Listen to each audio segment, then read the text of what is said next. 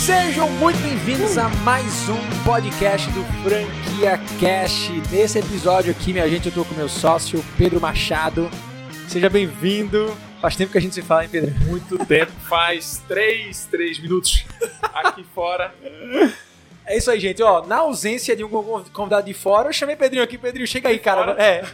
Chega aí, vamos falar sobre um assunto que a gente manja no nosso dia a dia, que é a expansão de franquias. Cara, tem muita coisa pra gente falar, Pedrinho. Muita coisa. Muita coisa. Normalmente todo mundo é, é, acham que expansão de franquias, pelo modelo tradicional, era coisa muito simples. Mas é, a gente vem inovando a tecnologia, a automação do marketing, então isso vai deixando algo mais complexo. As, não que seja tão difícil, mas você tem que, se você entender, se torna até algo prazeroso e fácil. Agora é muito complexo. Né? Sim, agora a gente não vai abrir a caixa preta, não, né? A gente Ah. vai falar tudo, tudo que a gente faz, não. Não, tudo não, tudo não. Vamos segurar um pouquinho, né? Vamos segurar um pouquinho de spoiler. Quem quiser saber mais, pode até vir visitar a gente, as portas estão abertas, mas Sacanagem, pô. Vamos, vamos, vamos dar, pô. Vamos dar, vamos dar. Vamos sem segredo, vamos Pedrinho. compartilhar. Vamos Sem compartilhar. segredo, é, vamos compartilhar, tem Vamos isso não. compartilhar, né? Inclusive eu aprendi com franchising, tá? Eu aprendi É. com a comunidade do franchising, né? Meu irmão, aqui é.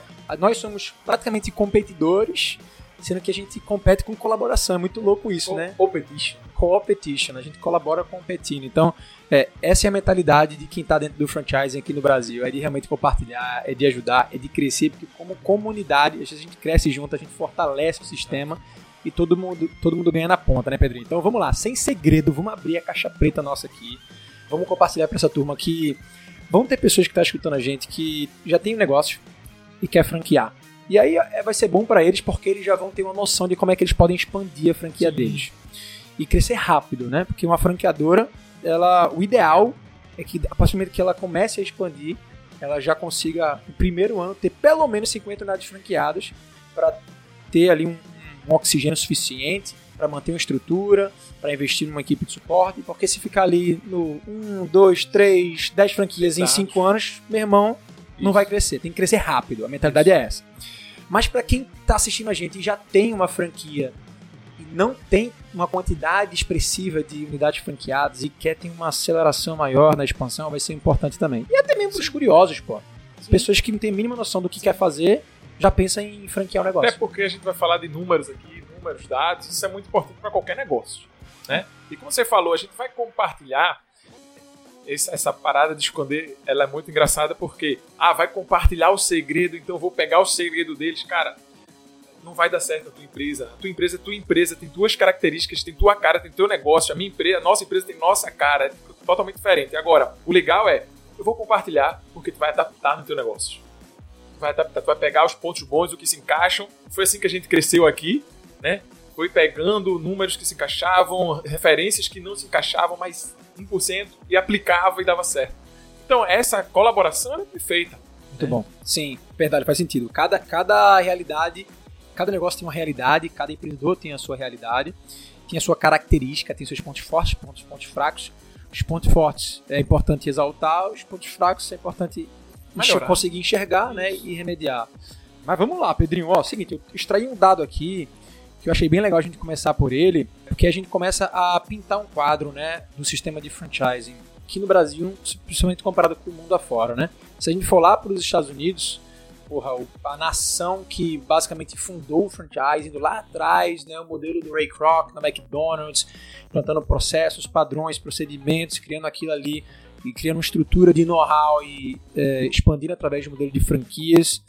E de lá para cá, cara, o sistema de franquias nos Estados Unidos cresceu muito, amadureceu muito. Hoje está num nível ali de maturidade bem diferente do nosso, né? Muito mais avançado. E o sistema de franchise aqui no Brasil é relativamente cedo, né? Você vê a ABF, ela tem, se eu não me engano, a ABF tem 50 anos, um pouco mais de 50 anos. Muito jovem. É muito jovem, né? E números. Olha só, aqui no Brasil a gente tem dois- 2.668 marcas franqueadoras. A gente é o terceiro maior país do mundo, perde para a China e perde para os Estados Unidos em termos de quantidade de marcas franqueadoras que optaram por crescer o seu negócio através do sistema de franquias. E dentro dessas 2.668, existe uma média de quantidade de unidades que cada uma dessas redes tem. Chuta qual é, Pedrinho? Tu acha que é mais de 100, menos de 100? Menos de 100. Mais de 50, menos de 50. Mais que 50. Porra, tá, tá certo, Tô velho. atualizado, hein? Estudando. É, 50 estudar, pô. 58.8. 58.8 é a média de quantidade de unidades franqueadas que cada marca tem. Agora, sabe o que tá puxando essa média pra cima? Cinco grandes marcas Sim. que tem mais de mil, duas mil unidades, sacou? E Porque, anos no mercado. é, estamos falando da MPM, estamos falando da Cacau Show, estamos falando do Boticário. Cara, da Subway, essas marcas elas têm mais de mil unidades, cada uma delas, né? Então joga essa, joga essa régua pra cima. A média. Excluindo essa, esses top 5, a gente tem aí uma média que cai para cara, cai para 15. 15, 20. É um número ainda inexpressivo, cara. Compara com os Estados Unidos. Os Estados Unidos têm a- a uma quantidade muito parecida de marcas franqueadoras. 3 mil. 400 a mais do que a gente. 3 mil só. Sendo que a média é de 300 unidades franqueadas, bicho. Agora, pinta esse quadro, vê. Estados Unidos, mesma quantidade de unidades de, de marcas franqueadoras, cada uma tem uma média de 300 franquias. Aqui no Brasil, tira os top 5, cada uma tem, bota 20. Você bonzinho, bota 20. 300 versus 20. Cara, com 20 unidades franqueadas, o franqueador ele quase não se sustenta. E fica muito difícil pro crescimento, né? 15 unidades, você não tem nem referências, nem um benchmark interno, né? Das, das boas práticas dos franqueados para você crescer. Exatamente. A diferença é muito grande, cara, e isso pra mim mostra que o nosso mercado ainda é muito tem, pode se profissionalizar muito mais, né, Pedrinho? Nos Estados Unidos a gente conhece muito, a gente tem, tem uma, uma referência lá do papel do multifranqueado. Tem franqueados lá que tem, cara, dezenas, centenas de unidades franqueadas que inclusive são maiores do que muitos franqueadores, né? O, o, o multifranqueado. Aqui no Brasil não se tem muito esse papel, tem poucos multifranqueados. Inclusive, é, a gente falou com o Sandro, né? Sandro veio Isso. aqui outro dia, ele falou um pouco sobre isso, que ele inclusive faz parte da comissão de multifranqueados. Mas aí, cara, olhando agora para esse cenário, onde a maioria das marcas franqueadoras do Brasil tem 20 unidades franqueadas, e se você fizer uma conta, bota, bota no assim, bota no. Fazer uma conta agora, tá? Na ponta do lápis. Cada, vamos supor que cada unidade franqueada dessas marcas, uma franquia média, não estou dizendo nenhuma micro franquia, uma franquia de médio porte, vai faturar ali 60 mil reais. Uma média normal de faturamento de unidade franqueada, de varejo da vida. Certo. Vende perfume, vende maquiagem, vende Cosméticos. cosméticos e muito mais. Vende serviço, serviço de limpeza, vende roupa, qualquer tipo de segmento desses. O faturamento delas, dele médio, vai ser 60 mil. Se a gente botar um royalty médio de. Cara, botar 10%, nem é 10%. A gente, botaria os 6 aqui. Cada, cada franquia está pagando para o seu franqueador 6 mil por mês. Tá? E royalties, que é onde o franqueador se sustenta, paga Isso. suas contas e cresce. Multiplica por 20, que é a quantidade de franquias média que cada franqueador desse tem. A gente tem aqui um faturamento de 120 mil reais por mês. Isso aqui para pagar as contas de um franqueador que tem que ter uma estrutura de marketing, administrativa, jurídica, de sistema, de atendimento e suporte, consultoria de campo, para fortalecer a marca, para pensar em inovação, para desenvolver produto. Cara, isso não é, às vezes não é suficiente. Não, chega a ser não sustentar, né? Durante Pois é. É. E, e o que que- e aí, mas muita gente está estudando a gente se pergunta, mas como é então que se sustentam? Que a maioria desses franqueadores sustentam? Unidades próprias. Ajuda muito, né? A É. aqui o mix de faturamento, né? Diversificar a fonte de receita do, do franqueador. Mas o franqueador que vive somente de franquia, com 15 unidades ele não, não vai Ele- pra frente. Exatamente, cara. Então, assim, eu fiz esse rodeio só pra concluir e mostrar pra todo mundo que tá em casa que expansão é necessária. É uma necessidade de uma marca franqueadora. O que, que você acha sobre isso? é fundamental para qualquer marca. É crescimento. Hoje em dia, no país que a gente vive, você se estagnar. Antigamente você. Hoje são poucos, mas antigamente você via muitas empresas que tinham 20, 30 anos no mercado sem querer crescer, né, com tradição, mas basta vir uma pandemia, basta vir uma crise, basta vir uma greve de caminhões, basta vir qualquer dificuldade, a nossa, a nossa economia passar por maus, maus bocados está passando, essa empresa não, não existe mais. Essa empresa de 30 anos de tradição quebra e vai e tá ficando mais difícil. Então, se não crescer, se não expandir, se tiver uma mentalidade de eu preciso ter mais, né? E lógico, quando você franquia o seu negócio, você está ajudando muitas pessoas também a empreender. Se eu não compartilhar desse meu crescimento, não vai para frente, a minha marca vai quebrar. Isso está se tornando fato. Né? O Flávio Augusto fala, não existe estabilidade nem no, no emprego, não existe estabilidade, pô. Como é que uma empresa que se vender pouco quebra acha que, que vai sobreviver num, país sem expansão, sem uma mentalidade de crescimento. Muito foda isso. Se a gente for analisar o, o, planejamento estratégico de, cara, grandes empresas no Brasil, empresas que já chegaram no topo, com certeza tem no planejamento estratégico deles uma previsão de crescimento de no mínimo 6, 7, 8%. No mínimo. No mínimo. Ou seja, toda empresa tem que ter esse drive mesmo que você falou, cara, é crescimento, né? Agora, e como? Como fazer?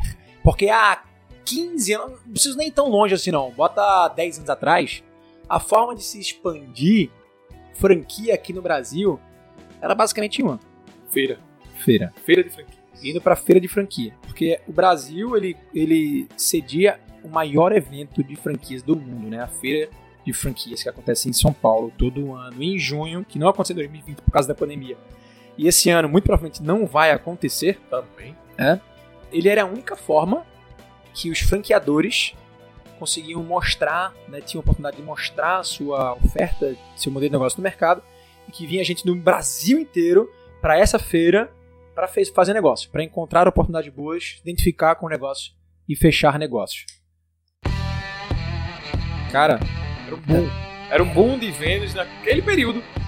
E para eu ter outro período era só na próxima feira.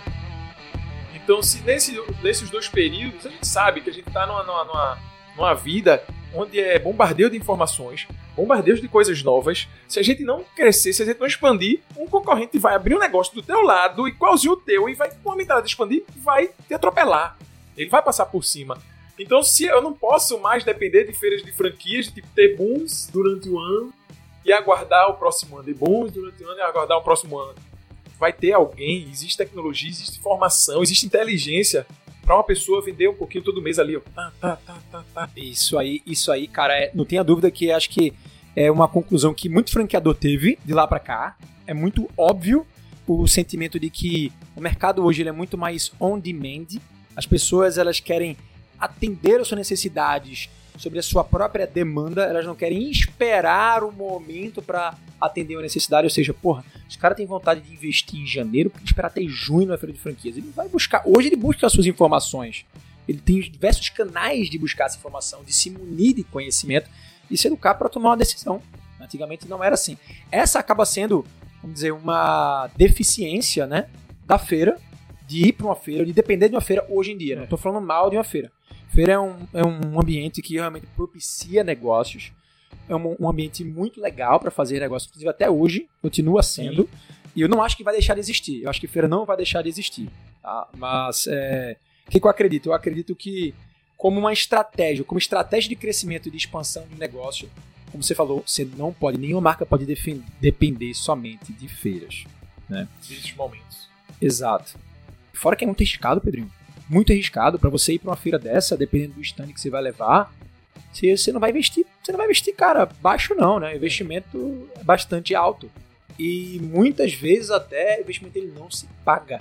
Eu conheço diversas empresas, diversos franqueadores que realmente vão para feiras e que milhares dizem, de reais investidos no stand, centenas de milhares, né? centenas né? de milhares, e, e, dizem e dizem explicitamente que cara aquilo ali não se pagou, mas foi muito mais um trabalho de reforço de marca, enfim, aí já é um outros 500, né? Até porque você ali é algo para encantar, para abrir o relacionamento. Não existe bater sino na feira porque vendeu franquia. Você não pode. Se a pessoa está conhecendo, tem os 10 dias da COF, você tem que abrir o relacionamento e deixar aquela pessoa apaixonada durante os 10 dias para que ela compre a franquia, para que ela assine o contrato, para que ela faça pagamento. Perfeito. Perfeito. E aí, bom, 15 anos atrás, a única forma que os franqueadores tinham para recorrer, para expandir, era recorrer ou feira ou tá em revistas de negócios, né? Que antigamente existia, né? Isso. né? As revistas e tal. Ou aguardar alguém ligar interessado na marca. É, viu, tipo, viu na loja, né? Viu numa loja, loja, e tal, o cara pegou aquele negócio, dessa, o telefone é. e tal, como é que eu faço e tal, beleza. Hoje em dia, o que que substituiu a feira, assim? O que mais apareceu aí dentro do mercado para substituir uma feira? Sem dúvidas, eu acho que todo mundo aqui já sabe que o marketing digital veio pesado para isso e muitas vezes desacreditado. Porque quando você está falando do investimento numa franquia, vamos, vamos tirar desse momento as micro franquias. Vamos falar do investimento de 200 mil reais de 300, de meio milhão de reais. Né? O marketing digital, as pessoas começaram a acreditar não, o meu público que 200 mil de meio milhão, ele não está nas redes sociais. Cara, a população toda está nas redes sociais. Você que é franqueador está nas redes sociais. Você não pode pensar o contrário. Está todo mundo lá. Então, o marketing digital ele veio forte para isso. É, ainda está pegando, eu ainda digo que ainda está engateando, Rafa. No franchise ele ainda está engateando. Existe muito mais a ser explorado pelas franqueadoras no marketing digital. Ainda existe um mundo aí, um oceano tá? para crescimento das marcas e veio através dele. É o, é o momento onde eu não espero mais um boom da, da, da, da feira de franquias, eu não espero mais passivamente o meu cliente, um, um cara entrar numa loja, querer para ele ter uma loja dessa, mas eu estou expondo para ele todos os dias aquela oportunidade, para aquele candidato, para aquela pessoa que existe aquela oportunidade. Muito bom. Chegamos aí num ponto que talvez muita gente estivesse esperando, né? Falar sobre como marketing digital pode ajudar uma marca franqueadora a impulsionar os seus negócios. E aí, quando a gente fala em marketing digital, cara, a gente vê o universo de várias opções, né? uma infinidade de opções, uma infinidade de formas. Não é especificamente marketing digital, não é fazer um post no Instagram, não é isso. É um conjunto de estratégias e que dentro desse conjunto de estratégias envolve um trabalho de inbound marketing, produzir conteúdo, para munir o, lead, né, o candidato de informação. E aí sim ele poder deixar o e-mail dele para você se relacionar, se transformar no lead e tudo mais. Existe Muito, o trabalho. Muitos canais, né, Rafa? Muitos canais. Se você falar. Gosto muito quando a Marta Gabriel ela fala o marketing na era digital. Não é, não é o marketing digital. A era digital ela é acelerada demais. Daqui para amanhã pode surgir outro canal que o mundo não esperava na Sim. era digital. E, e o marketing, a gente traz o marketing para esse mundo digital aí, porque existem milhares de ferramentas. A gente consegue vender franquias até com um banner e um site movimentado.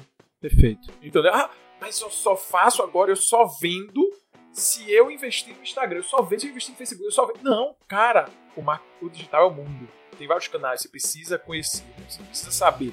E deixar a tua marca, o teu nomezinho lá, porque vai ter gente olhando aquele canal. Você precisa deixar sua presença. Perfeito. Dentro de todas essas opções que existem, aí eu vou jogar algumas aqui para depois a gente até falar um pouquinho sobre é, o que, que a gente enxerga dentro dessas opções que de fato consegue gerar mais resultado, Sim. com menor custo de aquisição, com mais qualificação, com mais maior volume a gente, para quem tá escutando a gente, e desculpa aí se a gente não deu a carteirada antes, né, Pedro? Mas é importante a gente dar algumas carteiradas aqui. Dentro da Premia Pão, a Premia Pão é hoje uma rede de franquias de 150 unidades franqueadas. A gente fundou a Premia Pão há 5 anos atrás. A gente teve um boom de crescimento logo uh, a partir do primeiro ano, é, onde a gente implantou uma máquina de vendas que funcionou de forma, de forma semi-automática, né? com muito conteúdo, com muita tecnologia embarcada, com muito processo, processo muito transparente do início ao fim e crescemos, cara, rapidamente, rapidamente. A gente teve um dos grandes booms aí em termos de é, crescimento rápido dentro do, dentro do franchise. E de lá para cá, a gente validou o nosso processo de vendas, de, de captação, com outras marcas que não só a Premia. Né? Então, recentemente, fundamos uma aceleradora de franquias que hoje toma conta de algumas marcas que a gente seleciona, marcas franqueadoras que a gente enxerga que tem muito potencial para a gente acoplar a nossa máquina de vendas com toda a nossa expertise, que vai desde o marketing até mesmo a, a área de expansão toda para fazer essas empresas crescerem. Então, é, nós temos nosso portfólio dentro da aceleradora, que ainda é um projeto bem recente, né? Desde micro franquias, né, franquias de 6 mil, 7 mil reais de valor de investimento inicial, a marcas franqueadoras de investimento de 200, 300 mil, que estavam no mercado há muito tempo, bastante consolidada. Né? Então, de fato, conseguimos validar muito esse nosso processo, melhorar né, ao longo do tempo, ou seja, aprendendo com uma marca, aprendendo com outra, aprendendo com diversas estratégias ao longo desse tempo. E é por isso que a gente fala com muita propriedade sobre esse assunto, né, Sim, né, Pedrinho? Isso, muita propriedade muito conhecimento, muito estudo também, porque em todo, todo crescimento, todo investimento, toda ideia, a gente é bem criticado, né? A gente persiste, a gente a, a estuda bastante para o negócio dar certo. E uma coisa que a gente escutou era, não, mas a Premia Pão, ela tem uma taxa de franquia de uma média de 15 mil reais. É muito fácil é vender. É muito fácil vender, né? É, é. Minha marca tem 200, é 200 mil reais, vocês não vão conseguir, não é o mesmo público, calma. A gente entende de expansão através do marketing digital. A gente entende. O que é que a gente vai fazer? Adaptar. É o que a gente falou aqui no início do podcast. Eu não vou pegar exatamente o que eu faço na Premia Pão e fazer exatamente o que eu faço na tua marca. Eu vou estudar a tua marca, adquirir o conhecimento da tua marca, todos os teus processos e vou adaptar a minha inteligência. Né? A inteligência da Acelera. E aí, lógico, a gente está falando de uma maneira bem superficial, mas a gente tem núcleos de, de, de inteligência que depois vai para o núcleo de expansão, sabe que pessoas se relacionam com pessoas, pessoas atrás de marcas, que isso são mais detalhes que a gente pode falar. E vai ser legal a gente chegar nesse ponto, tá? Mas vamos lá.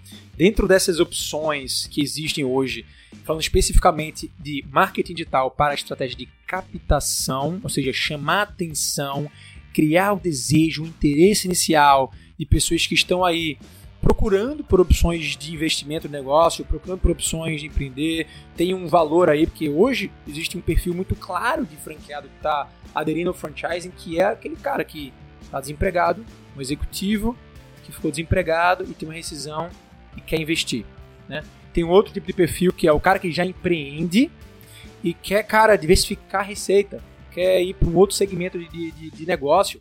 Esse cara ele quer abrir uma já tem uma franquia, quer abrir uma outra franquia. Então temos temos esse perfil também dentro do mercado que a gente encontra. Então, cara, como é que você, como marca, consegue mostrar para esse cara, apresentar para esse cara a sua oportunidade com o marketing tal, fazer com que esse lead seja entre dentro do seu funil para você continuar utilizando o marketing digital de outras formas, não mais para encantar, para captar, e sim para qualificar, para educar, né, para fazer com que ele entre dentro de um funil que não dependa 100% de pessoas ligando o tempo inteiro, é, mandando mensagem, porque existe um tripé aqui muito importante: pessoas, processos e performance que tem que ser envolvida aí ao longo desse e muita tecnologia, né? Sim. Ao longo desse, desse trabalho. Então, ó, fazer o famoso inbound, produzir conteúdo para que eles acabem encontrando você tanto através de um artigo em blog, quanto através de um vídeo no YouTube. Porra, o meu canal é, um é, é uma fonte de inbound que hoje representa, cara, hum, não vou nem dizer aqui o, o valor específico, mas assim, representa quase 60%. Os franqueadores sabem, os franqueadores sabem. Você tem muita franqueadora, né, que, que participa do seu canal também? Sim, né? sim. Mas uh, talvez eles não, eles não saibam a relevância sim, que, o, que o canal tem dentro do negócio, né? É, chega chega uh, em alguns meses a representar 60% do faturamento né, de novos franqueados, ou seja, acaba sendo ali realmente uma fonte muito estratégica, né? Produção de e-books, é, como já falei, artigos. Então tudo isso envolve o, o, inbound, né? E existe do outro lado o outbound, que são os anúncios feitos para perfis já mapeados, com público de interesse já pré-definido, né? Onde você vai soltar anúncio no Facebook, no YouTube, no Instagram, em redes de display do Google, que funciona muito bem também. Dentro do franchise, além desses dois grandes, a gente tem ali é, os portais, né, que ajudou Sim. muito, né? Portal de, portais de franquias que tem diversos. A BF tem o portal oficial, né, que é o portal do franchise, que ele é o mais relevante de todos, mas existem também outros tipos de portais e que eu, eu sempre recomendo para quem, para quem conversa comigo. É, é, é, bastante atrai muitas pessoas qualificadas, né, que estão procurando. É diferente de você fazer um anúncio ativo onde aquela pessoa é impactada e se interessa e você consegue atrair para gerar conteúdo do que o portal do franchise que eu já vou lá procurar, eu já quero uma franquia, eu estou lá já qualificado, eu já sei o que eu quero, é diferente, não precisa ser impactado por nada ali. ali Perfeito. É mais um, um, um sistema de procura e que consequentemente traz mais qualificação para aquela pessoa. Sim, mas o portal, Pedrinho, ele, ele acabou sendo, nos últimos meses aí, acabou sendo uma peça relevante porque ele investiu, ele entendeu muito o objetivo o, papel do inbound para a captação de, de, negócio. Então eles acabaram investindo muito em produção de conteúdo e hoje, se você fizer algumas, fizer alguma algumas pesquisas no Google com palavras-chave do tipo franquias baratas, micro franquias, franquias de sucesso, franquias de quiosque, o portal do franchise sempre vai ter um artigo que vai estar muito bem ranqueado, né? Então o cliente, o parceiro do portal do franchise, eu estou fazendo aqui uma propaganda meio gratuita, mas é. só para ilustrar, ah, é. só para ilustrar, né, como, como qualquer marca aqui deveria adotar na, dentro da sua estratégia não só a, a, produção própria de conteúdo, mas também pegar carona em produtores de conteúdo que já estão é. indo bem, como o próprio portal e o portal franchise, outros portais, e até mesmo influenciadores. Sim. E aí é onde eu faço o meu jabá aqui, né? É, é daqui É, de hoje, é, né? é o pagar nós aqui, né? Player Media, né? Portal de Franchise, é tudo patrocínio aqui da É, que bom, o canal, quem, quem, obviamente, quem tá escutando a gente aqui no Franquia Cash me conhece pelo canal. Hoje nós somos o maior canal de franquias do Brasil. 200 mil inscritos com mais de 5 milhões de visualizações. Já perco a- com as contas de quantas franquias a gente já falou e quantas visualizações a gente já teve. Mas é, são quatro anos de produção de conteúdo, né? Toda semana. E queira ou não queira, hoje o marketing de influenciador, cara, ele gera muito resultado para os negócios, porque é, um, é uma pessoa, uma figura de autoridade que se apropria daquele assunto, passa uma segurança na informação e acaba influenciando diversas pessoas que estão ali em busca do que fazer. Então a gente vê muita gente tendo resultado, é, muita marca tendo resultado através do canal. A gente até tem um Media Kit que oferece para, para outras marcas, né? Se tornarem para parceiros nossos. Então, marketing influenciador acaba sendo uma outra opção. Isso tudo, cara, acho que acaba fechando ali um pouco do, do cerco de como captar novos Sim. leads. Agora, e como se relacionar com os leads? Porque depois que você capta, você precisa se relacionar. E saber utilizar o marketing digital para isso, Pedro. Como é que você. E aí eu acho que essa é bem a tua praia, né? Porque você que é o diretor de expansão aqui, tanto da Acelera quanto da, da Premia, o que, que você consegue assim pontuar para a turma que está em casa em termos de, porra, é, estratégias legais para se relacionar, mas utilizando o marketing digital? Exatamente. O que eu aprendi durante todo esse tempo, e é bom passar para o público, que antes de diretor de expansão eu era diretor de suporte.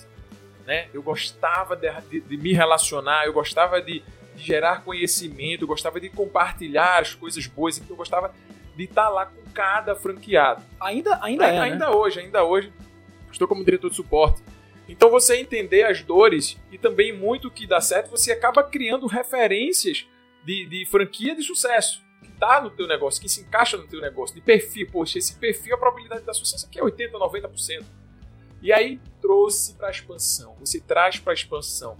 E quando eu trago, e, e- e quando a gente fala de expansão de franquia, eu gosto de falar que não se esqueçam que é venda. Venda é algo muito antigo, é algo natural, né? é algo de pessoa para pessoa.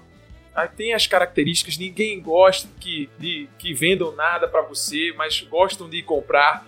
Tem, tem argumentos, tem técnicas, tem uma ciência por trás. Agora, a gente utiliza tudo isso para vender franquia. A gente precisa desses dados. Então, quando você passa do, de um marketing digital, onde aquela pessoa está ali com a tela na frente, assistindo, lendo letras, lendo palavras, ela tem uma experiência gostosa, seja ela visual ou o conteúdo começa a mexer com alguns sentimentos dela, ela vai querer falar com alguém. Ela não vai investir 200 mil reais num clique. Clique aqui, compre sua franquia de 500 mil reais. Vê que sonho. Ela não vai fazer isso. Ela precisa se relacionar com alguém. Ela precisa, sabe por quê? Porque ela precisa de segurança. Só vai ter segurança se eu tiver alguém com autoridade, com expertise, com conhecimento, para eu falar com essa pessoa agora, para ter certeza, para validar. É o da compra, o emocional ali. O, balde já atraiu, já gerou conteúdo, meu emocional tá ali. Poxa, gostei, agora eu quero quem vai falar com alguém. Então, quando você vai para uma pessoa, ela tem que saber disso. Ela tem que ter esse conhecimento. Imagina só, eu vejo um anúncio, caramba, era isso que eu estava procurando. Aí, clica aqui no WhatsApp, aí um robozinho. Olá, tudo bem? Tudo bem? Bom dia. Você pode gerar sua dúvida. Sua dúvida é um, dois ou três. Clique quatro. E não fala a pessoa nenhuma. Que marca ruim. Que experiência do cliente ruim eu não quero comprar. E aí você acaba frustrando aquela pessoa que, que podia ter sucesso com a tua marca. De duas, três, quatro, cinco, seis unidades. Quando você sai do digital para o relacionamento, existe técnica. Né? Não gosto muito de fazer feeling. Feeling é construído muito depois de muita experiência prática. De você botar em prática muita técnica. Mas você tem que ter esse conhecimento básico de vendas, tá? E aí você passa, traz todo o marketing digital, traz todo aquele atraiu, gerou conteúdo, eu vou falar com alguém. Você tem que lembrar, experiência do cliente. Quem trabalha com varejo se preocupa, não se preocupa lá com a experiência do cliente dentro da minha loja, a experiência do cliente quando recebe meu produto, a experiência do cliente quando compra no e-commerce. A mesma coisa com expansão, cara, não é diferente. Qual a experiência do cliente quando ele entra em contato com algum executivo de vendas de tua marca? Qual a experiência do cliente quando ele vê a tua marca lá atraindo ele? Quando é um arraste para cima, quando o Rafael fala da sua da marca dele no canal, quando ele vê um, o teu site da tua empresa, qual a experiência? Você está preocupado com isso? Você tem que estar de olho aberto para isso. É a mesma coisa que você fica, ah, mas a, na minha franqueadora ela não treina a equipe de vendas delas para dar uma experiência boa. Você está se preocupando com a experiência que você está dando também para as pessoas lá antes da, daquela franqueada? Não tá. Então tem que pensar nisso também. A experiência ela tem que ser ela tem que ser contínua. Não pode ter baixa nem alta. Quer dizer, alta é até melhor do que o over delivery, mas vamos lá. Fala muito hoje de sucesso do cliente, sucesso na, na franquia, né? E aí você fala Customer Success. Que nome lindo. Só que ele só vai ter sucesso se ele for ter uma boa experiência. Desde o primeiro momento. Então, o teu executivo, a tua parte humana, ela tem que ser capacitada, ela tem que ser treinada e é máxima de vendas. Esqueça a internet. Antigamente, sem internet, vendas continuava sendo perfil indicadores, mas era tudo manual. Hoje a internet traz os indicadores muito mais detalhados. Os números 0,000 agora com C,C traz para você. E hoje continua sendo. Vendas é perfil indicadores. Tu tem uma equipe foda por trás de perfil agressivo para vender, para se relacionar com aqueles candidatos, para saber que ele veio do anúncio Y, não do anúncio Z, então o sentimento que ele está tendo é esse sentimento e não o sentimento que eu queria gerar no anúncio Z, o teu executivo está sabendo disso? Não tá. Ele tem que estar tá sabendo, ele tem que saber disso. Então é muito, é esmiuçar mesmo, baseado na experiência do cliente. Só vai ter sucesso se ele tiver uma boa experiência. Ah, mas eu tenho o setor de Customer Success e o setor de, de Experience, de Experience, né? De Customer Experience. Ele está atrelado a todos os passos que a tua empresa dá? Tá, muito foda. Você vê como uma pessoa, ela, ela tem um drive, quando a pessoa tem um drive de people-centric, que a gente chama né, que é pessoa no centro, olha a resposta que ela dá. Porque é, eu conheço Pedro há muitos anos, é, mas por essa resposta acho que vocês entenderam o quão Pedro valoriza pessoas e quão ele é uma pessoa de pessoas. Eu perguntei para ele como é que as pessoas podem usar, as marcas podem usar o marketing digital para se relacionar. E aí ele, ele basicamente fez assim: ó, marketing digital não funciona se as pessoas, em primeiro lugar, não tiverem sabendo o papel e o, o fundamento dela dentro do, do processo. E aí, no que você falou, Pedro, eu achei incrível.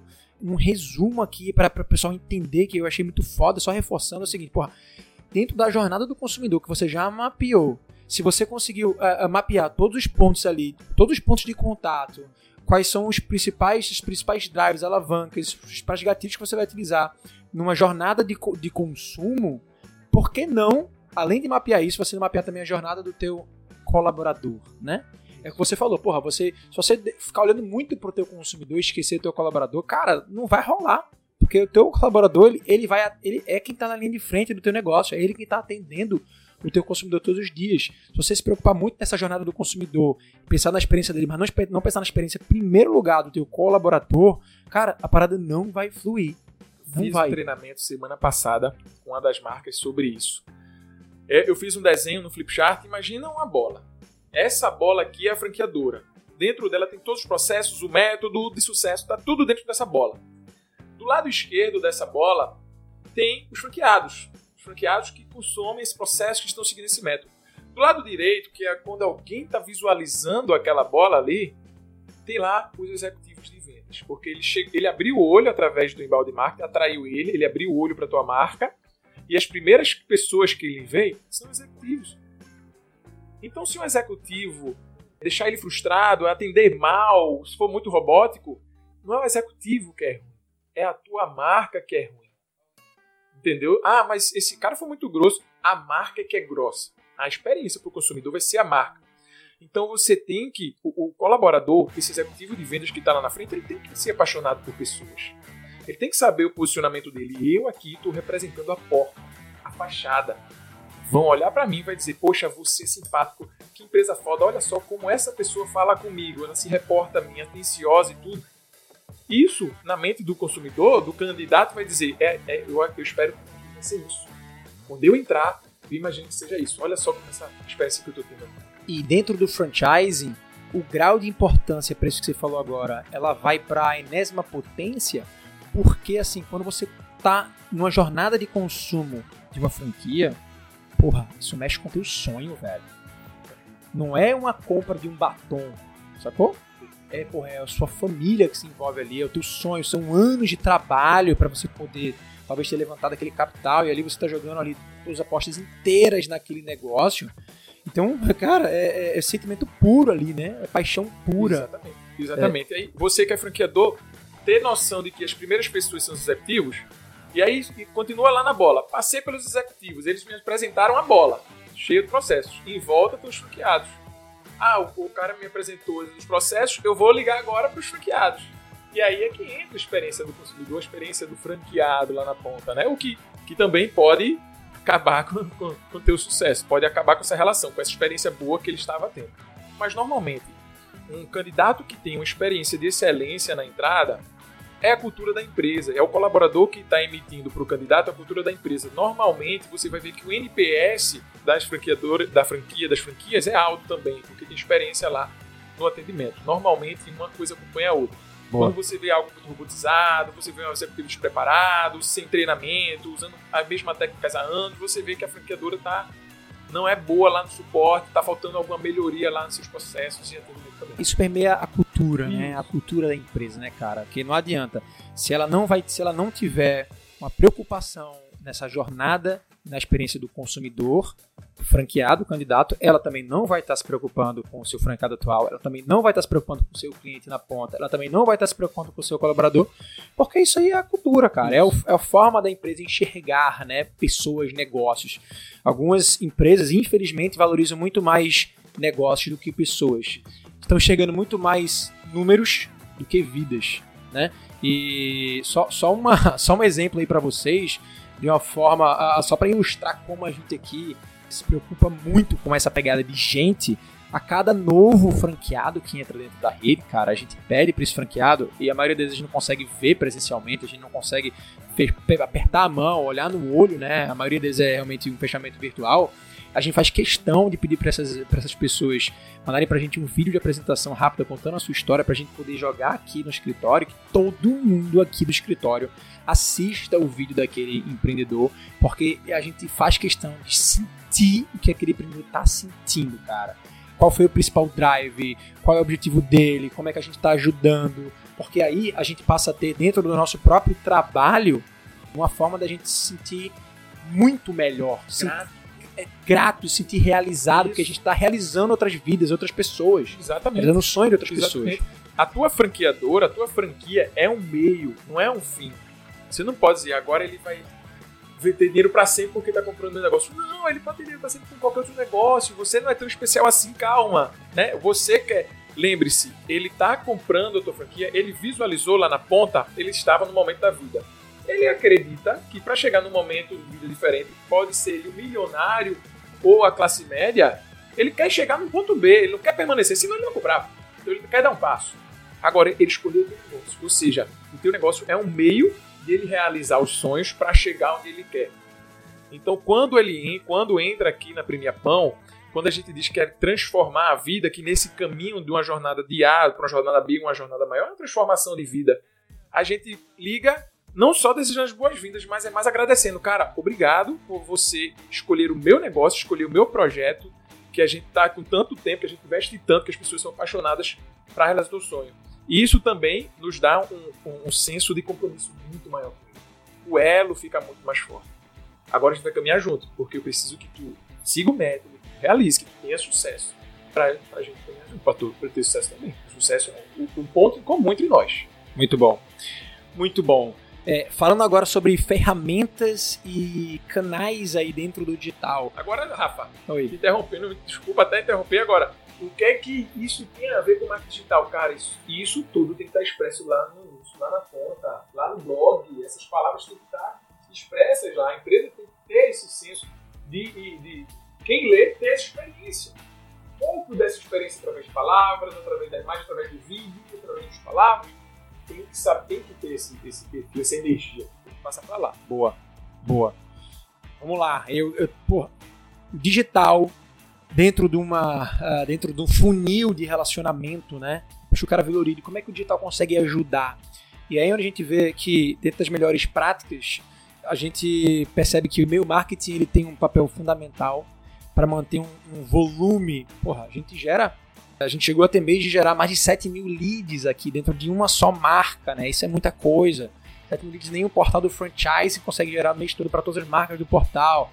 Então, como é que a gente consegue né, se relacionar com essas pessoas com esse volume? A gente não tem 7 mil pessoas aqui, né? Então, a gente trabalha muita tecnologia embarcada e o marketing dentro de uma, uma ferramenta de CRM robusta consegue fazer, consegue disparar mensagens de qualificação que é muito importante para o amadurecimento desse candidato dentro do funil. Então, o e-mail marketing tem um papel fundamental aqui, tá, gente?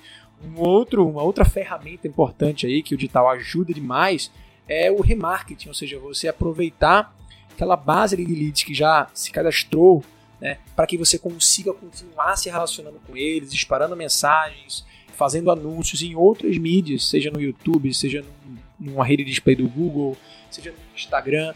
É muito importante que você consiga manter a frequência de uma exposição da tua marca para esses leads que já estão dentro da tua base. Né? O remarketing ajuda muito nesse processo. E além disso, uma atuação, vamos dizer assim, híbrida, né? De tecnologia com a humanização, que são webinários, né? Que funciona muito bem, né, Pedro? A gente Sim. começou a fazer, a gente sempre fez webinários, mas a gente teve agora uma mudança recente de implantar um webinário um pouco diferente do que a gente fazia antes e a gente vê que dá muito resultado, né? Tem sempre dezenas de pessoas presentes no webinário, muito curiosas para descobrir o que, que a gente tem ali para passar de, de conteúdo. É, o webinário não é um momento ali só para vender a franquia, e sim para passar conteúdo transparente, falar, mostrar a realidade, principalmente hoje em dia, né? A maior objeção hoje das pessoas que estão procurando por franquias é só tem uma, a principal, né? Esse é o momento certo para é. investir? Ou deveria esperar, sei lá, pós-pandemia, o mercado voltar? Essa é a maior objeção. Esse, nesse momento é isso, pois é. Então os franqueadores que não estão produzindo conteúdo, principalmente, principalmente não só produzindo conteúdo, mas sim abrindo um canal para poder interagir em tempo real, responder perguntas e dar mais segurança com argumentos, obviamente, né, fatos, né, fatos e, e, argumentos relevantes né, para as pessoas realmente concluírem. Porque em alguns negócios pode não fazer sentido o investimento agora, mas para diversos outros faz muito sentido. Cara, a gente tem diversas franquias que a gente bota assim na, na, na ponta do lápis, a gente conclui que vale muito a pena você investir agora, não espera. Esse é o momento, Esse é o momento pois é. Aproveita essa oportunidade, aproveite uma crise são crises que, que aparecem oportunidades, né? Então, é, o webinar ele ajuda muito nesse, nesse processo. Então, eu listei três aqui e além desses três, né, que é o remarketing, o e-mail marketing e o, o webinário, tem uma aqui que acaba sendo um pouco do que você falou, que é ter um CRM robusto para você conseguir ter essa inteligência, né?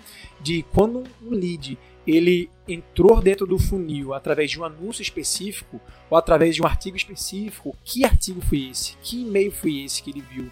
Que vídeo foi esse que ele viu? Porque o teu consultor de vendas ele tem que saber a jornada toda do daquele lead para poder falar na mesma língua. Pô, aquele cara ele, ele, foi, ele foi captado com aquele gancho, foi com um e-book específico, foi com um vídeo específico, ele sabe já daquele conteúdo, ele viu mais dois e-mails com aqueles outros dois conteúdos, ou seja, eu sei exatamente o que ele viu. E aí eu posso bater em outras teclas, eu posso reforçar aquilo que ele já viu. Né? Então ter um CRM robusto, que não é necessariamente um marketing digital, e sim como a tecnologia pode ajudar o time de expansão, cara, é fundamental. Exatamente. Fundamental. Esses pontos de conexão, esses para mim isso são pontos de conexão. Você se conecta com a pessoa. Imagina você nunca nunca falou comigo, e eu perguntar, poxa, você veio através do e-book, você clicou, leu o e-book, no final tem um link para você falar comigo, e eu pergunto, poxa, Rafa, meu nome, me apresento e falo, o que é que você achou do nosso e-book? Antes de você falar que leu o e-book. Ele, cara, o e-book de vocês é fantástico. Olha que ponto, a gente começa a discutir sobre o conteúdo do e-book, sobre aquele se esse conteúdo foi relevante para você, o que é que você achou, qual é o teu ponto crítico para isso. E aí eu crio uma relação e depois eu vou te conduzindo para uma oportunidade que eu tenho. Agora, se eu vejo, é diferente do, do, do candidato, você me viu no canal do Rafa, vídeo do Rafa, e eu pergunto, cara, você também é fã do Rafael? Já me conectei com ele naquele momento. Agora, é diferente, a terceira opção é, ele veio de um dos dois e eu pergunto, lá, bom dia, que bom que você está interessado na nossa marca, gostaria de ver uma apresentação. Olha que frieza. Total. Olha que experiência ruim. Total. Né? Fria. Eu vou me conectar como com essa pessoa? Aí comoditiza a parada. Tu vai para o mesmo patamar de outras franquias e não se torna relevante para ele. Parou. Porque tem outras franquias no mesmo preço que o teu, de outros segmentos, que, que tratam melhor. Que, que faz esse primeiro contato diferente. Porra, é isso aí. Último ponto aqui, esse aqui eu acho que é fundamental, porque a gente falou, você falou muito de pessoas, tocou muito nessa tecla, sendo que pessoas que não trabalham em alta performance não se encaixam dentro desse processo. E aqui, cara, se qualquer pessoa que está assistindo a gente aqui vier para o nosso escritório, passar um dia aqui, o que, que eles vão ver? Eles vão ver muito tambor, eles vão ver uma parede aqui vender, vender, vender, vender. Eles Telefonema vão ver... em voz alta. Como é, né, como é que. Fala um pouquinho sobre essa relação, Pedro, de pessoas e performance. é o seguinte: existe uma corporação que não é ONG, e até ONG não é fins, fins lucrativos, não é fins de prejuízo. É. Você precisa, né? A ONG não é fins de prejuízo. Você precisa sustentar aquela empresa. Você tem a mentalidade de crescer, de espalhar sua marca em todo o Brasil. A gente parte desse princípio. Eu preciso agora que outras pessoas também é, franquiem a minha marca, realize esse trabalho que eu realizei por algum tempo e dá oportunidade para elas de crescer através desse negócio. Parto desse princípio. E aí eu tenho que ter minha equipe de vendas treinada para isso, capacitada para mostrar para aquela pessoa que é, você entrando nesse negócio, esse negócio é para você. E, eu, e, muitas vezes diz esse negócio não é para você, né? Porque é, e elas têm métricas, elas precisam saber que a corporação ela precisa crescer. Eu estou nessa, nessa empresa, nessa corporação, porque ela precisa crescer, eu quero crescer, eu quero essa cultura. Então, eu, eu sei que indicadores são essenciais para a sustentabilidade e o crescimento do negócio. E todo executivo, toda equipe tem, que ser suas métricas, tem que ter seus indicadores. Nenhuma empresa cresce sem saber seus indicadores. Tá? Você, você cria agora, a Deus, você não tem que criar, pelo amor de Deus. Tá? Porque você vai ter, olha, um executivo, ele vende 80 mil mês, 100 mil mês, um executivo de alta performance vende 120, então eu contratei um agora, tá, tá rodando 60 mil, tem que também saber o grau de maturação daquele executivo na tua empresa, dois, três anos guinar. Ah, mas como é que eu faço? A minha equipe está vendendo 60, 70 mil todo mês. Está dando treinamento semanalmente, está gerando alta performance nessa galera? Não tá, por isso que ela está estagnada vendendo aquilo. Aí tu demite franqueado, mas a culpa é tua que não treinou. Então são vários indicadores que, você, que a equipe também tem que ter no papel, tem que ter em mãos, tem que ver, tem que ter através do CRM, um CRM robusto, é onde entra a tecnologia, e tem que ter essa cultura meio de, de, de bolsa de valores antiga lá, de eu preciso mostrar para aquela pessoa que está apaixonada por aquela marca que a gente consegue transformar a vida dela. Eu preciso mostrar. Se você tem aquele negócio, se você tem um produto que você tem certeza absoluta que transforma a vida da pessoa, cara, tu não pode deixar essa pessoa sair. Tu não pode, isso é um absurdo. Como é que a pessoa vai desligar o telefone tu sabendo que ela vai mudar de vida através do negócio? Não deixa. Então, essa cultura, esse perfil tem que permear na tua equipe. É como se fosse uma é, equipe de, de, de, voleibol, né? Que a gente foi atleta, então a gente sabe. Uma equipe de voleibol é o seguinte: eu preciso dar um passe de qualidade para essa pessoa, para que aquela pessoa levante de qualidade e outra pessoa execute. Se o passe sai ruim, ninguém trabalha. Acabou. Então, se eu tenho um executivo que não está performando, vai lá nos indicadores dele, o que é que ele está fazendo, o que é que não está, melhora. E aí tu vai ver tua equipe girando, ó, rodando, vendendo, com experiências. Ah, mas aqui porque todo mundo tem, tem que. Numa ligação, nenhuma ligação é muito importante, porque numa ligação a gente também tem técnicas, né? Para você fazer perguntas, para você levantar as necessidades dos seus clientes. E por que ele vai lá para o canto fazer essa ligação? Porque ele não faz a ligação no meio das pessoas, dos outros vendedores para que aquilo ali vire um benchmark de sucesso, de técnicas, de argumentos pesados que a gente consiga encantar o candidato lá na ponta. Então a gente, a gente faz isso aqui, a gente preza por isso aqui, isso não pode acabar. A gente teve na pandemia aí todo mundo trabalhando de casa, isso deixou a gente nervoso, porque querendo ou não quebra um pouco dessa energia, né? Cada um vai para o seu lado, então a gente trabalhando trabalhando com essa energia, com metas, cada um sabendo seus indicadores, não tem surpresa aqui, todo mundo sabendo o quanto sustenta, o quanto é indicadores de crescimento aqui. Por quê? Porque eles precisam estar aqui porque querem e não obrigados. Né? Porra, muito bom. Se alguém fosse perguntar hoje, quer dizer, me faz essa pergunta, Pedrinho. Assim, Rafa, o que, é que não pode faltar no equipe de, de venda de alta performance? Vamos lá. Rafa, eu tenho uma pergunta para te fazer. Qual é, Adriano? O que é que não pode faltar numa equipe de vendas de alta performance? Motivação, metas, recompensa, treinamento e indicadores para medir tudo isso. É isso, cara, porque uma equipe de vendas de alta performance ela, ela precisa estar tá muito motivada. Muito motivada para vender ela precisa estar treinada, capacitada o tempo inteiro, sabendo qual é a melhor técnica para usar, o tempo inteiro sabendo como contornar uma objeção nova que surgiu, o tempo inteiro tendo conteúdo de qualidade para poder vender e educar o consumidor. Ela precisa ter meta para ela poder bater e correr atrás e ser recompensada por isso. Recompensamento financeiro, recompensa, recompensa emocional, diversas recompensas. E não é só comissão, porra. Não é só, só isso. Comissão, não. não é só isso. ela precisa ter um reconhecimento, que muita gente às vezes quer, precisa até muito mais de um reconhecimento, de subir num palco, de receber um bottom. Que o reconhecimento pode vir do próprio desenvolvimento. Caramba, Perfeito. olha a pessoa que eu me transformei. Perfeito. O reconhecimento pode vir, cara, de uma palavra do, sei lá, do próprio franqueado, mandando para esse, pra esse consultor um você mudou minha vida, muito obrigado por ter mostrado esse caminho, né? Tem reconhecimento pode vir de tantas formas, né?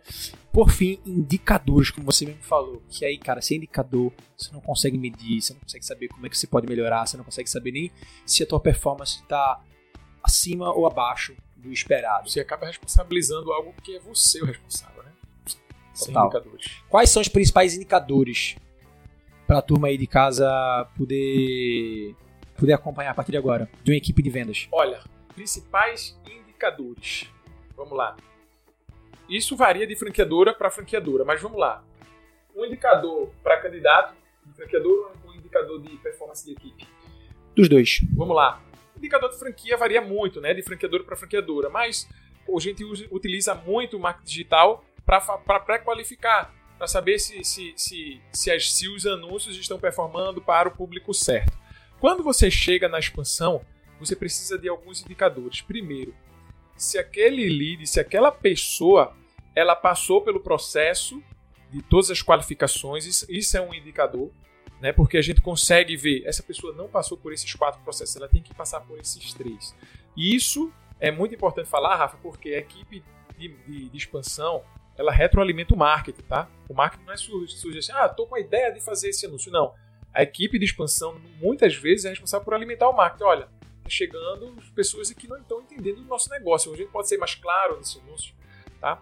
Agora, indicadores de performance. Tem que ser. Agora, rapidinho, esse indicador que você falou aí, basicamente o lead score, né? Isso. Tá, é, o lead score, para quem não sabe, é um sistema de pontuação que o teu CRM vai dar para aquele lead de acordo com as interações que esse lead fizer com o teu funil. Então, Exatamente. se ele clicou no e-mail específico, recebe um ponto. Se ele assistiu algum vídeo específico, se ele clicou no botão do WhatsApp, se ele baixou um e-book, se ele viu algum artigo no teu blog, tudo isso dentro do teu CRM vai estar bem mapeado. Isso. Você cria pontuações, sistemas de pontuações, para que quando bate no CRM, quando bate lá um lead score X, por exemplo, que é o lead score que vai destravar um consultor teu ativamente prospectar aquele lead, aquele consultor já sabe, né, que o cara tá, tá pronto, tá Isso, qualificado. isso. Então o lead score ajuda, né? chamada lead quente, né? O lead, o lead vem quente.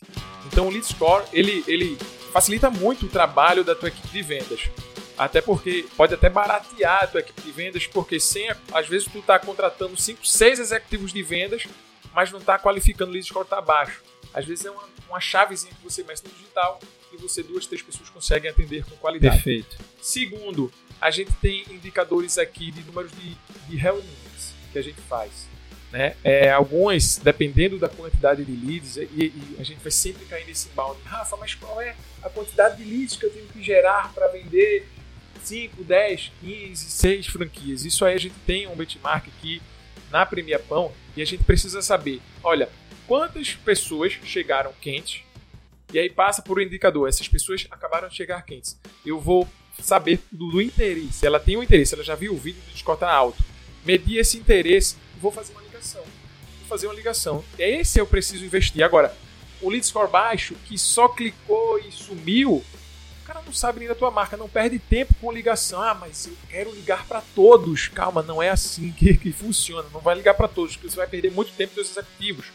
Então, o número de, de- de ligações também é um excelente indicador que você tem que ter. É, dessas ligações, você já consegue levantar para ele qual o faturamento né, que vai gerar todos aqueles leads, até porque você ligou, você sabe qual o faturamento que, que vai gerar aquilo ali, que é outro indicador, e a taxa de conversão. Se você tem lá quantos leads entraram, passou pelos teus. A gente pode falar de microindicadores que vão esquentar aquele lead lá no balde. Esquentou, chegou para mim quente, eu só preciso saber se aquela pessoa tem um perfil, avaliar o perfil. Por quê? Porque ela já tem um investimento, ela já está interessada, eu vou ver se ela tem um perfil para a minha franqueadora. E eu avalio esse- através disso dos números de ligações barra faturamento que aqueles, aqueles leads vão me dar. E aí no final a gente tem a conversão. A gente pode meter- mexer em várias chaves, tá? Se você quer ser mais detalhado, você pode fazer o seguinte. Existem células que a gente monta de desenvolvedores. O que é um desenvolvedor de vendas, Pedro? Você vai gerar 2 mil leads para sua empresa. Imagina falar com 2 mil leads, ligar para 2 mil leads. Primeiro, o teu inbound ele, tá, ele tem que estar tá perfeito para esquentar esses leads, gerar conteúdo, eles clicarem, gostarem chegarem para você. Ah, Pedro, mas daí só são 100 leads e os outros 1.800? O que, é que eu faço com esses 1.800? Então a gente aplicou, inseriu uma célula desenvolvedor, onde através também de mensagens automáticas, elas não são automáticas, mas elas são mensagens já feitas, onde através de, do, do, desse esse desenvolvedor, ele vai qualificar essa pessoa que não evoluiu, clicou e deixou o e-mail para lá, que clicou e não assistiu o vídeo do Rafa por completo, aquela pessoa ela vai lá e diz: Olha, tudo bom? Eu vi que você tem um interesse. Gostaria de rever, gostaria de, de assistir, você quer continuar? E aquela pessoa diz sim ou não. Eu consigo rapidamente atender os leads e aí, às vezes, muitas vezes, essas pessoas pensam como experiência do cliente. Eu rastei para cima, o Rafael me disse naquele anúncio que vai mandar um e-mail para mim e eu na mesma noite que eu estou lá na minha cama, que eu cheguei de trabalho, vou assistir um e-mail. Isso é um interessado. O líder escola vai lá em cima, no outro dia de manhã o executivo está entrando em contato com ele. Agora chega a pessoa que arrastou para cima, Rafael disse, olha, você recebeu e-mail agora sobre essa informação. Aí o cara, vou dormir, não vou. E aí chega no outro dia, um com o lead lá em cima e outro com o lead lá embaixo. Só que aí você, antigamente fazia isso. Não, esse, esse líder aqui descarta ele, só vou ficar com esse quente aqui. Mas esse cara não assistiu ou aconteceu alguma coisa que ele não assistiu. Vamos entender por que ele não assistiu? Eu vi que você não assistiu. Quer dar continuidade? Quero! Então você começa a trazer leads que antigamente era descartado. Olha o dinheiro jogado fora também. Você começa a trazer esses leads para dentro. Então, indicador, o lead score está aí como base. Né? Base do teu CRM robusto. Agora, para montar esse score, você precisa ter todos esses microindicadores dentro do, do, do funil para medir o interesse, né? Sim, para o cara chegar, chegar no ponto de ter um sistema de, de lead scoring feito, o funil dele tem que estar tá todo já prontinho, ele tem que saber exatamente o papel de cada e-mail, de cada artigo em blog, de cada botão que ele vai criar para matar todas as objeções, para desenhar toda a jornada. Cara, e aí sim, aí ele pontua, porra, qual é dentro da jornada do, do consumidor, qual é o grau de relevância desse e-mail X. Se for muito alto, eu jogo o lead score lá para cima. Qual é o grau de relevância desse book? Se for muito alto, joga o Bitcoin lá em cima. Qual é o grau de relevância, sei lá, desse vídeo, ou desse, de um webinário, ou de um botão de WhatsApp? Aí você vai jogando o Bitcoin lá em cima até atingir um nível que você, que é o que é o de qualificação, né? O que a gente disse aqui, estar quente o suficiente. Isso, e para os franqueadores, a gente sabe que não é Chegou o lead, eu faço a ligação e depois da ligação eu posso vender. Existe a COF, existe os 10 dias, existe você enviar e se relacionar com aquela pessoa. É, pessoal, a gente está chegando no final aqui, mas isso eu deveria falar no início. Leads são pessoas. Cuidado para não tratar leads como se fosse um número, um X, um, um pixel, alguma coisa. Leads são pessoas. Você tem que tratar ela como você gostaria que fosse tratado. Tá? E aí você dá o caminho e trata da melhor forma possível. Então, para os nossos franqueadores, muitos fazem o seguinte: pegam os leads lá, eles chegam, assim que chegam, envia-se envia a COF, por quê? Porque já pega os 10 dias para se relacionar e fecha depois. Né? E nesse envio de COF também pode ser indicador, porque alguns existem, existem né? antes desses 10 dias. Você pode também trabalhar como esse indicador. O que a gente faz aqui também, a gente primeiro se conecta com a pessoa, pergunta se ela quer continuar com o processo, aí sim, a tua COF está enviada, beleza, vi que você está interessado e a gente vai continuar. Olha o tempo que eu economizei. Olha o tempo que eu economizei. Né, a quantidade, diminuiu a quantidade de executivos, aumentou a performance deles, o CRM, CRM ficou mais otimizado e eu consegui atender no final todos aqueles leads que, que o inbound enviou. Eu olha e observa de maneira macro como isso eu posso escalar. Total. E o segredo está aí, cara. O segredo está aí. Porque a maioria dos franqueadores que geram leads hoje, eles acham que estão gerando muito, muitos leads porque eles não têm esse processo bem feito. Todo, lead que entra, imediatamente tem alguém para estar tá ligando. Então, se ele, se ele gera 30 leads por dia, ele fala, cara, isso é muito. Porque de fato é muito para uma pessoa tá ligando para 30 leads todos os dias, ainda mais fazendo um relacionamento e follow-up com todos aqueles que ele já entrou em contato, você tem que ter uma equipe muito grande. E aí, para muita gente, é óbvio que isso não é escalável. Uma vez que você inclui tudo isso que a gente falou agora dentro de um processo, dentro de um CRM, dentro de um sistema, que é o que é a famosa máquina de vendas, né, implantada, cara, você escala isso aí a um, a um outro grau. E é por isso que a gente consegue hoje trabalhar com, por exemplo, um volume de 7 mil leads por mês, tendo uma equipe de quatro pessoas, né? É, e aí, é, só fechando a, a, parte de indicadores aqui, do lado do marketing é muito importante que, que você consiga é, enxergar os indicadores do funil, né? Porque vendas é um funil. Então, se você sabe que você lá no topo tem ali os leads que você gera, é, e lá, lá embaixo, lá no fundo do funil, você tem quanto de faturamento, quantos leads realmente viraram clientes. Tem diversas camadas aqui, todas as camadas precisam ser todas bem levantadas. E cada camada, cada avanço de uma camada é uma taxa de conversão que precisa ser mapeada. Né, e comparada ao mês anterior, e comparado ao benchmark de uma outra empresa. Então, por exemplo, o funil que a gente estabelece aqui para os nossos negócios parte do lead lá em cima, depois do lead é o lead qualificado, ou seja, quanto desses leads realmente tem dinheiro, pelo menos dinheiro suficiente para poder investir no negócio. Depois dali, quantos desses a gente conseguiu realizar um contato e fazer uma apresentação. Depois, quantos evoluíram para uma reunião, de um webinário, uma reunião é, de uma apresentação de, um DR, de uma DRE, de um negócio, de um modelo de negócio completo. Depois dali, quantos deles evoluíram para a fase de FPQ, né, que é de ficha de pré-qualificação, que mandaram suas informações, é, que recebeu a COF, é, que assinou a COF, já está com o contrato nas mãos dali para o ponto de ou escolha de ponto ali, né, escolha de ponto comercial ou até mesmo fechamento de negócio para a escolha de ponto não ficar é, sendo uma é, virar uma dependência, né, para o negócio é, ser fechado. Então, cada uma dessas camadas é uma taxa de conversão que você precisa mapear e é, existe também um custo do cálculo do investimento por cada camada dessas. Por exemplo, quanto você está investindo por lead, por lead do seu negócio, quanto você está investindo por lead qualificado, que é o famoso CPL o famoso CAC, né, o custo por aquisição. Mas o mais importante aqui é a gente enxergar que dentro do segmento de franquias, o nosso CAC, ele muitas vezes ele pode até ser um valor mais alto do que a própria taxa de franquia, né, Porque o sistema de franquias ele é, ele é lindo. Porque o LTV de uma franquia que entra num contrato de 4 anos, pagando royalties mensais de. Bota aí, vamos botar mil reais por mês. A gente tá falando de 4 vezes 12, 48 48 mil reais de LTV. Isso aí por baixo. Eu falando mil reais, mas já é 10 mil por cima, né? Então viraria aí meio milhão de uma franquia de royalties de 10 mil reais por mês para um cara que está investindo 50 mil. Ou seja, é 10%. O valor da franquia é 10% do LTV, né, do lifetime value daquele cliente. Vale a pena você botar para dentro um franqueado, você pagando o custo de taxa de franquia? Às vezes vale, cara. Porque o LTV da, a, da franquia vai ser bem maior. É, então, uh, se você tiver um processo bem estruturado, se você conseguir enxergar esses números, às vezes vale a pena você botar para dentro um franqueado. Eu conheço muita franqueadora que paga, né, tem prejuízo na taxa de franquia, tá pagando para botar franqueado para dentro, mas que enxerga a longo prazo, enxerga o LTV daquele negócio. Isso não significa que não tem franquias que tem o custo de aquisição baixo, né? O nosso custo de aquisição aqui é muito baixo entre os nossos negócios porque a gente faz um trabalho de geração de conteúdo e de controle desse investimento muito, muito bem feito.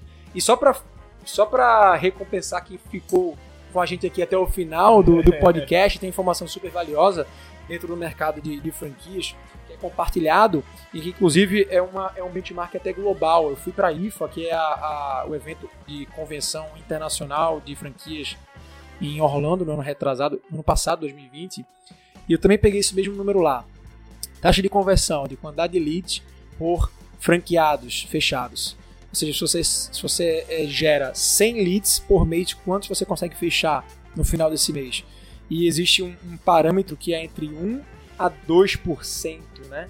Ou seja, se você conseguir gerar 100 leads por mês. Todo mundo fazendo conta agora. É. Todo mundo escutando essa live abriu. Se você está gerando 100 leads por mês, você deveria ter uma conversão de um ou dois novos franqueados por mês dentro do seu negócio. Se você tiver com uma taxa de conversão menor que essa, muito provavelmente o teu funil isso. Tá errado. Se você tiver uma, taxa de conversão maior que essa, é, ou você está com problema de escala, ou você tem um negócio realmente incrivelmente bom que todo mundo está querendo é, e você não está investindo nada, né? Ou seja, o boca a boca está fazendo o negócio crescer. Rafa, e com esse número, olha como é complexo, mas não é, não é difícil, é complexo, mas olha como é fácil toda essa estrutura. Eu tenho desde a equipe da minha de performance que eu sei lá através das métricas dele, quanto um executivo de alta performance vende, quanto é a me meta da minha franquia. Essa meta é 1% das quantidades de leads, 1 a 2% da quantidade de leads que eu quero gerar. quanto é que eu vou investir para gerar essa quantidade de leads, quais os canais. Então, isso, quando você tem isso mapeado, cara, Perfeito. é totalmente escalável. Sim. né? Os Sim. desafios é de escalabilidade, os desafios é uma objeção do momento que a gente está passando, mas você tem uma estrutura robusta e exata para trabalhar. Perfeito. É isso aí, senhores. Espero que vocês tenham gostado aí, chegando até o final do Franquia Cash. Esse episódio foi muito massa. Episódio número 94, com meu sócio, amigo, parceiro Pedro Machado. Espero que vocês tenham gostado. É isso aí. Não esquece de curtir se você está assistindo a gente no YouTube. Compartilha esse podcast, esse vídeo aí com a turma, seus amigos franqueadores, os amigos que querem abrir suas franquias. Se você estiver no podcast, avalie essa parada aqui. E é isso. Segue a gente nas redes sociais. Bora. Segue a gente. Fechou, Pedrinho? Segue a gente. Vamos para a reunião agora. Vamos embora. Tem mais duas hoje. Valeu, galera. Um abraço. galera. Obrigadão. Show. Valeu, Rafa.